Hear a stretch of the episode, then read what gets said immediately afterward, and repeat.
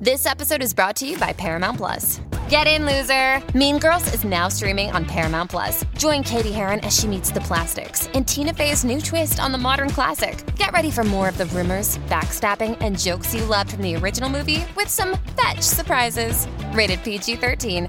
Wear pink and head to ParamountPlus.com to try it free.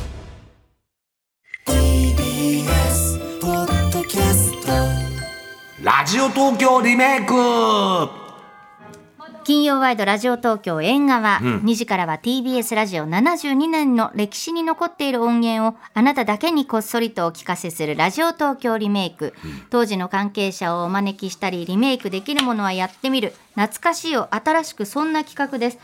あの先週さタマさんに、はい。えっとえ。ーあのーあれ？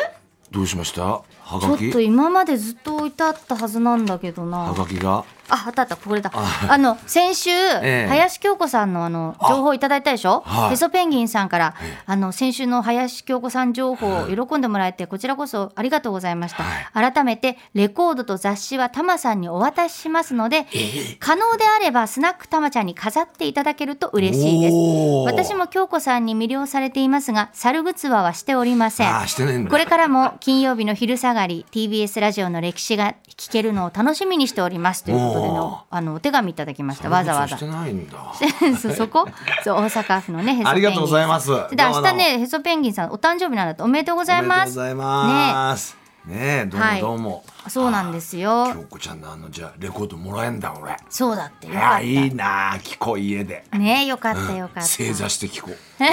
正座して。49歳の方だったのねねねあのまあ俺ほら56だけど49歳の人でもやっぱ魅了さ魅れちゃうね。了されちゃうね、ん。そういうことでした。はい。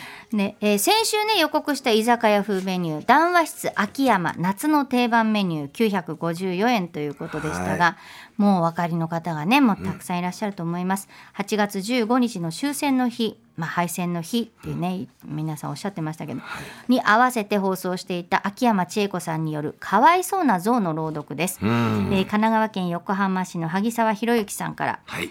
え今日は秋山千恵子さんの談話室ですね。平日の毎日朝10時からの秋山さんのお話そしてかわいそうな像の朗読は、えー戦争を忘れないでという思いが込められていました、談話室の番組が終了しても大沢ゆりさんの悠々ワイドの中で、えー生で朗読をされたりと長く続いていました、毒まむしさんの来なくてよかったサンタクロースとともども、TBS ラジオを代表する二大朗読ですね。というおはがきもいただいておりますが、ね。えー談話室、TBS ラジオ秋山千恵子の談話室という番組でした、で秋山さんは1917年大正6年生まれです。えー東京女子高等師範学校現在のお茶の水女子大学卒業で、戦後は NHK ラジオに出演。パーソナリティエッセイストとして活躍されました。そうだったんだ。ええ、TBS ラジオではね1957年昭和32年から昼の話題。これ月曜日から土曜日の朝11時5分からへえ66 11年前。時15分まで。うわー。10分の番組だったんですね。昼の話題、それから1970年からは秋山千恵子の談話室、うん。月曜日から土曜日午前10時から10時10分まで、うん。で1970年からだったんですよね。すごいな、ね、2002年の10月に終了しまして、んえーこの「昼の話題」と秋山千恵子の談話室2つの番組合わせた放送回数は1万2512回。すごい。ねえ。それそれはねあの、まあ、永六輔の「誰かとどこかで」が2013年に終わったらに1万2629回だったんでちょっとね、あのそそっちの番組の方が多かったんですが。抜かれてしまったのね。そうだからん。同一人物のラジオの記録だったわけですよ。すげえな、ね、で毎回秋山さんがねもう女性ならではの視点で一つの題材を談話するというスタイルで。はい。当時の午前中はあの以前聞きました。奥様午前10時です。あったあった。奥様英語をどうぞ。奥様お耳を拝借。奥様投資ルーム。奥様ニュース。奥様多かったです多ねかったねこれ。ね、その中でも秋山千恵子さんは時事問題とか書籍時には怒りをジャーナリスティックに紹介してそうですよね。やっぱ聞いてたもんな。らしい。ね、じゃあちょっとその秋山さんのねはい。あの秋山千恵子の談話室を。あの音楽が流れっか？ねえ。いいな。アーカイブをお聞きいただきましょう、1992年6月29日の放送です。秋山千恵子の談話室。この時間は毎日の暮らしの中からいろいろな話題を拾って秋山千恵子さんがお話になります。では秋山さんどうぞ皆様こんにちは私はねよくどういうふうにしたら話が上手になれなるんですかって人に聞かれますしそれからそういうことで話をしてくださいって言われるんですが私はとっても困るんですね。話私はあの話上手っっていうんではないと思うんです。話し上手ってなると落語家さんとかそれから学者の方で理論整然と話すっていう話し方こういうのも入ると思うんですが私は誰もがよくわかるように話すにはどうしたらいいんですかって言われるとそれはねっていうようなことがあの言えるんですけれどもいきなり上手に話すにはって言われると練習以外にはないですねってって言いたくなるんですね。で私はねこの放送だけでも35年間あストップウォッチを見ながらその日の話をメモしたノートを見ながらそれであの話をするわけですがこのこうやって皆様にお話をする前にやっぱり2度ぐらいはそのノートのメモを見ながらストップウォッチで、うん、ずっと話をたどってみてあこのくらいでいいなと思いそれからもう一度はあ小さい声で、えーやってみるって練習をしているわけですね。うわ、懐かしいなあのミュージックもね。ね本当に懐かしかったですけど。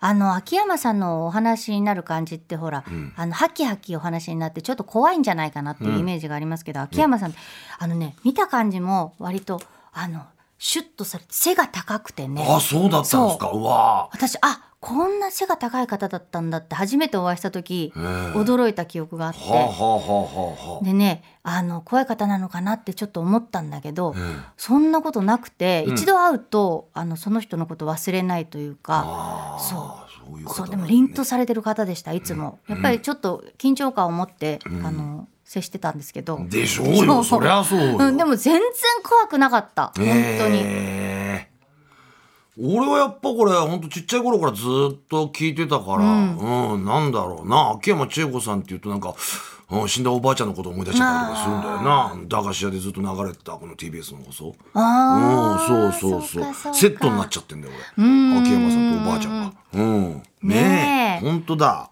いや本当ゆうりさんのね番組の中でそうねそうそう。秋そっからのこう番組が始まって。マムシさんにつながっていくっていうさうん。そうですね。贅沢な時間だったな。うんね、ではね、はい。あのまあ、秋山千恵子さんの今日は「かわいそうな像」の朗読なんですがこれ戦前から活動する児童文学作家の土屋幸男の作品です。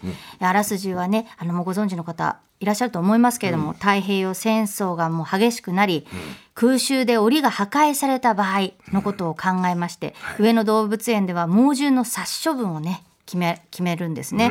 でライオンとかクマのほか象のジョントンキーワンリーこれ象の花子。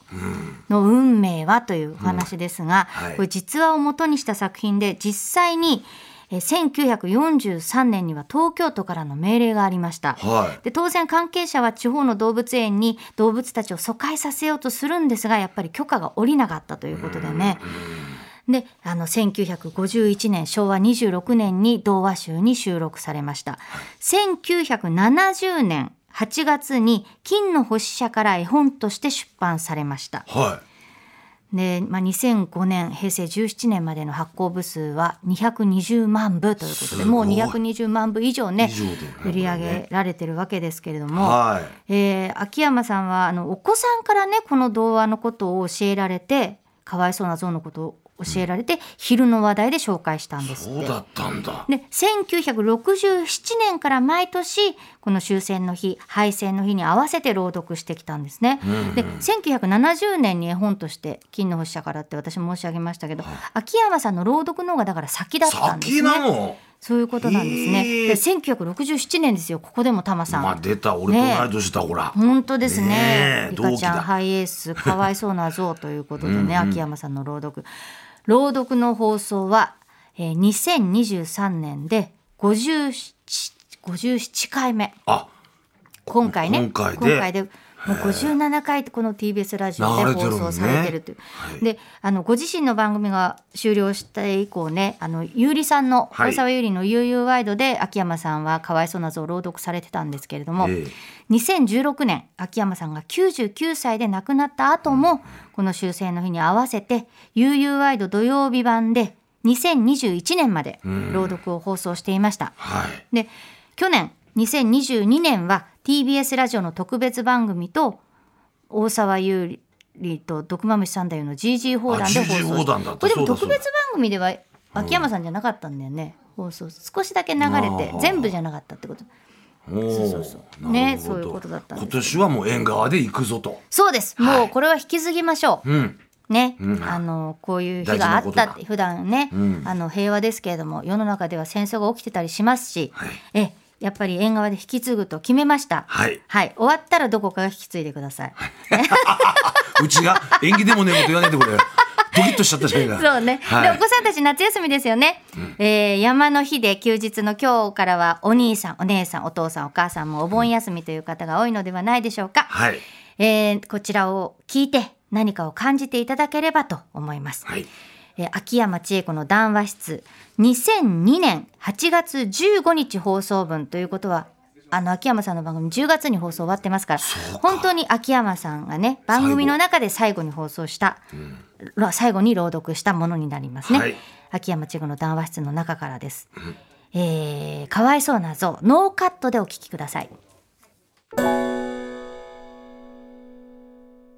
秋山千恵子の談話室この時間は毎日の暮らしの中からいろいろな話題を拾って秋山千恵子さんがお話になりますそれでは秋山さんお願いします皆様こんにちは。私は毎年8月の15日終戦の日、敗戦の日が参りますと、えこのところ、おかわいそうな象の話という上野の動物園で象があの餓死させられたそのお話を繰り返し繰り返し読んでいるんですね。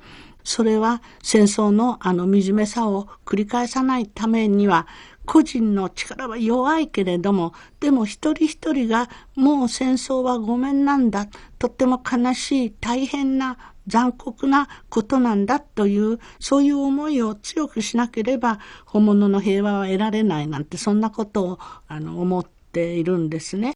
童話作家の土屋幸雄さんが小学校の2年生用のために書かれたかわいそうな像。太平洋戦争の頃、上野動物園にジョン、トンキー、ワンリーという名の3頭の象がいました。その頃戦争がだんだん大きく広がって、東京の街には毎日毎晩爆弾が雨のように降り落ちてきました。この爆弾がもしも動物園に落ちたらどうなることでしょう？檻が壊されて、恐ろしい動物たちが街へ暴れ出したら大変なことです。そこでライオンも虎も豹も熊も大蛇も毒を飲ませて殺したのです。三頭の象もいよいよ殺されることに決まりました。いつも暴れん坊で困るジョンから始めることになりました。ジョンはジャガイモが大好きでした。ですから毒薬を入れたジャガイモを普通のジャガイモに混ぜて食べさせました。けれども利口なジョンは毒のジャガイモを口まで持っていくがすぐに長い鼻でポンポンと投げ返してしまうのです。仕方なく毒薬を体へ注射することになりました。馬に使うとても大きな注射の機械と太い注射の針が支度されました。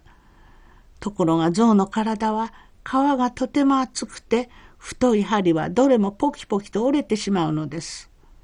仕方なく食べ物を一つもやらずにいますとかわいそうに13日目に死にました。続いてトンキーとワンリーの番です。この2頭はいつもニコニコとした心の優しい象でした。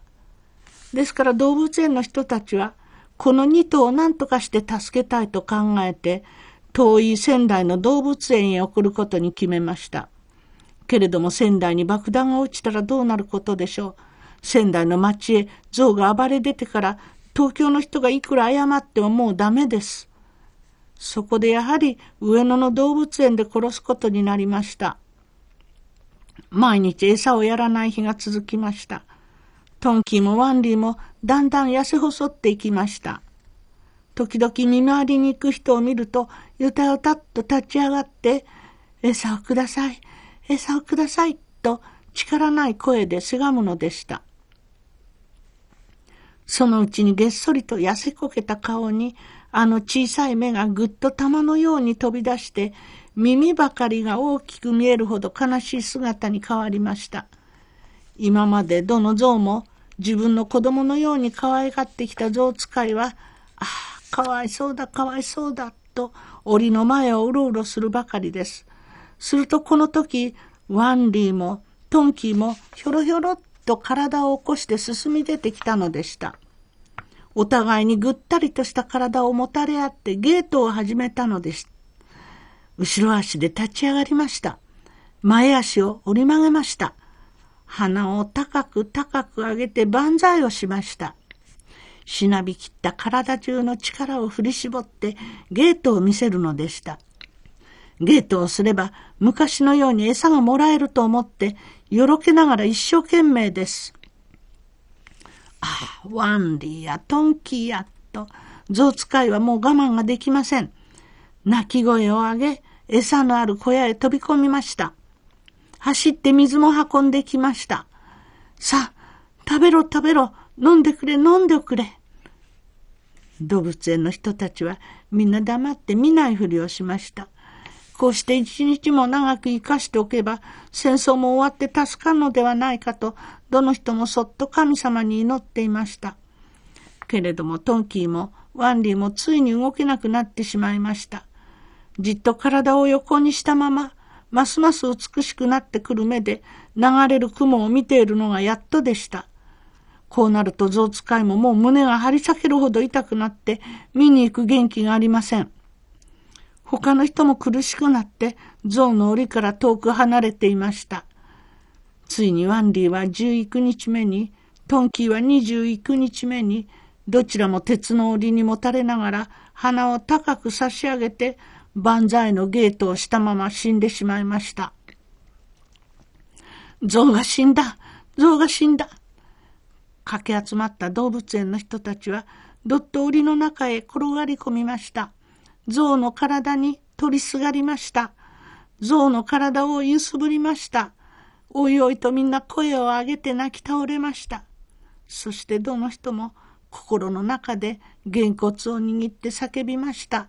戦争をやめろ戦争をやめてくれ後で調べますと、たらいぐらいもある大きな胃袋にはひとしずくの水さえも入っていませんでした。でこれがかわいそうな像。私は昔この本を読んだ時どこにありますかって買いたいけどって言われたんですが本はありませんでした。でも数年経って金の星社という本屋さんがこの本を出しました。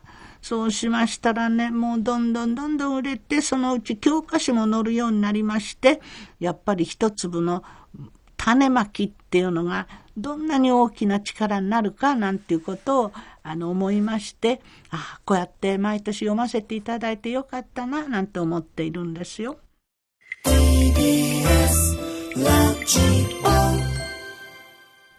ラジオ東京リメイク、来週8月18日の居酒屋風メニューは、特ダネ子供向けメニュー950円。まだね、今夏夏休み中だから。そっかそっか子供たちかな。でもほら、子供向けって言ってもさ、なんか大人っぽい子供がね、たくさん出て人たちきてそうなんかそうなんだよな、ね、どんな。全然俺より大人な子供なんだよ。本当びっくりしちゃいますよね。はい。来週どんなね、番組なんでしょうね。はい。楽しみです。TBS ポッドキャスト TBS ワシントン支局の樫本照之と涌井文明ですポッドキャスト番組「週刊アメリカ大統領選2024」では大統領選の最新の情勢やニュースを深掘り。現場取材のエピソードや舞台裏も紹介しています。毎週土曜日午前9時頃から配信です。